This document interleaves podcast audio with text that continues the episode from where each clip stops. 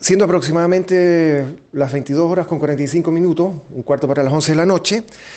personal de carabineros estando en el contenedor habitación, en el sector de Trosquilmo, en donde estaban las faenas de la empresa KBM, que es una empresa que trabaja para la forestal AN Chile, estaban, había nueve trabajadores que estaban laborando haciendo chips. Pues bien, escucharon un estruendo, se cortó la luz en todo el sector,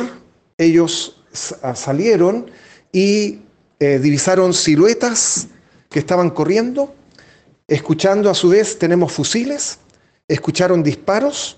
y como estaba todo oscuro, lamentablemente eh, no pudieron utilizar sus armas de fuego y ellos, aplicando el protocolo institucional, velaron primero por la seguridad de las personas, de los nueve trabajadores que estaban elaborando en ese predio y por lo tanto,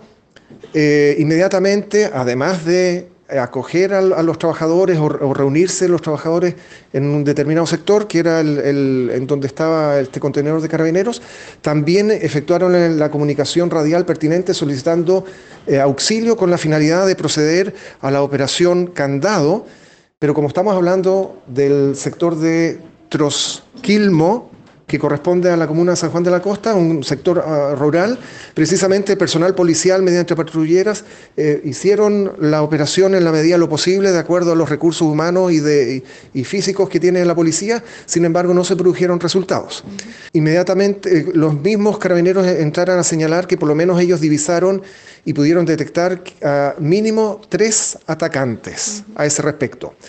Habían dos carabineros en virtud de una medida cautelar que solicitó la empresa el 27 de diciembre del año 2019, recién pasado, toda vez que esta empresa eh, trabaja desde la octava región hasta la décima región y cada vez que está en operaciones en algún predio solicita la presencia de la institución de Carabineros de Chile. Yo me reuní con el señor prefecto eh, hoy día en la mañana y Carabineros no tenía absolutamente ningún tipo de información, nada que revelara alguna posibilidad de que ocurriera este hecho y por lo tanto se cumplía con los estándares normales de acuerdo al nivel de riesgo que tiene la zona y nuestra región y lo normal es que existan mínimo dos carabineros. Es la regla estándar, es para todos los contratistas estándar porque ellos se van desplazando y por lo tanto eso significa que igualmente el carabinero efectúa observaciones y recomendaciones de seguridad de acuerdo a la geografía, al lugar, a las rutas, caminos y primero está ese informe y eh, siempre están dos carabineros. Ahora, a última hora de la mañana, precisamente eh, se recibimos información, toda vez que ahora con luz de día se puede apreciar mucho mejor los rastros, las huellas, y de hecho la Policía de Investigaciones ya está trabajando en el sitio del suceso. Y yo, eh, posterior a esta entrevista, precisamente me dirijo al sitio del suceso y eh, acaban de comunicar que efectivamente se encontró un lienzo que estaba debajo de una, de, una maquinaria y por lo tanto no se había visto. Correspondería, en principio, aparece la sigla CAM, la coordinadora Arauco Mayeco. es lo que se está investigando precisamente. Ahora hay que entrar a, hilar eh, todos los, las huellas, los rastros, ver la cantidad de personas, ver la situación, si